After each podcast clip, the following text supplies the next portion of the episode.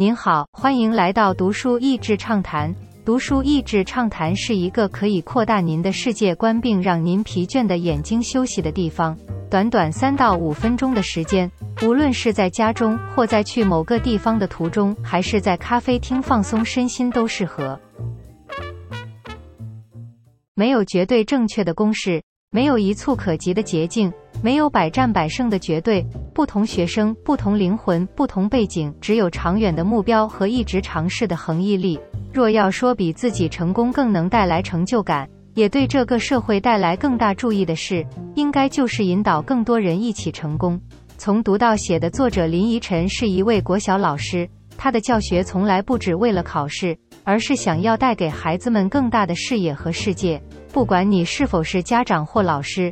我们都是要终身学习的，都可以从这本书得到激励和灵感激发。这本书不单纯在讲阅读和写作，它的核心是在讲如何提升学习动机。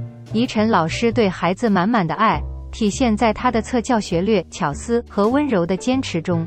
去年在一个特别的场合中，我有机会旁听宜晨老师跟许多热血老师们分享他如何使用科技工具教导孩子阅读理解与作文。我在台下听着惊艳不已，好几次想起立鼓掌，但怕影响到他人而忍住了。我当时觉得这不是在教国文，是在教孩子站在编辑的角度进入作者的内心世界，既能同理，又能站在客观的角度看见结构。宜晨老师也娓娓道来他的成长过程。然后透过阅读书籍，如何先帮助了自己，所以他才有这个信念来帮助孩子。在偏乡教学的他，讲述了许多孩子们因这家庭状况而产生的偏差和弱势，种种让人心疼的真实案例中，除了看见老师如何调整，让自己能健康帮助孩子之外，在老师的努力下，孩子开始蹦出的自主性和行为的改变，都让人看到希望。宜晨曾经这么对我说。常期待在偏乡，我知道偏乡缺的不是钱，而是价值观。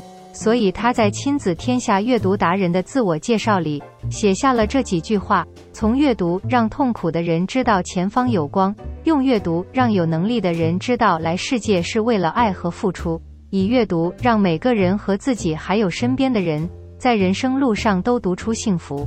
宜晨老师帮助学生是很立体的。不只是阅读，还有孩子的饮食、作息健康、心理健康，如何说服学校同事和家长，以及虚实结合的各种教学设计。真的看到，这不是知识和技能的传授，更是生命影响生命的最佳范例。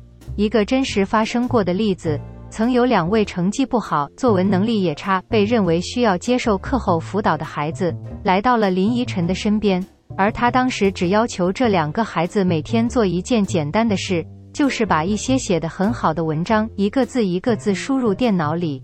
就这样持续一段时间之后，两个孩子的写作能力出现很明显的进步。其中一个孩子后来甚至还赢得了作文比赛。与其将这本书局限在教育，我倒觉得这同时也是在谈论如何培养领导力的好书。不论在学校、家庭或职场，不论身份是老师、家长或在企业内的领导者。相信都可以从中有所收获。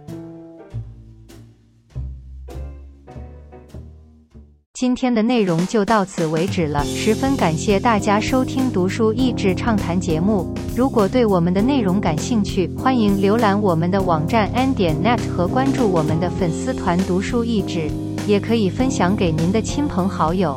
欢迎继续关注我们下一期节目，下次见。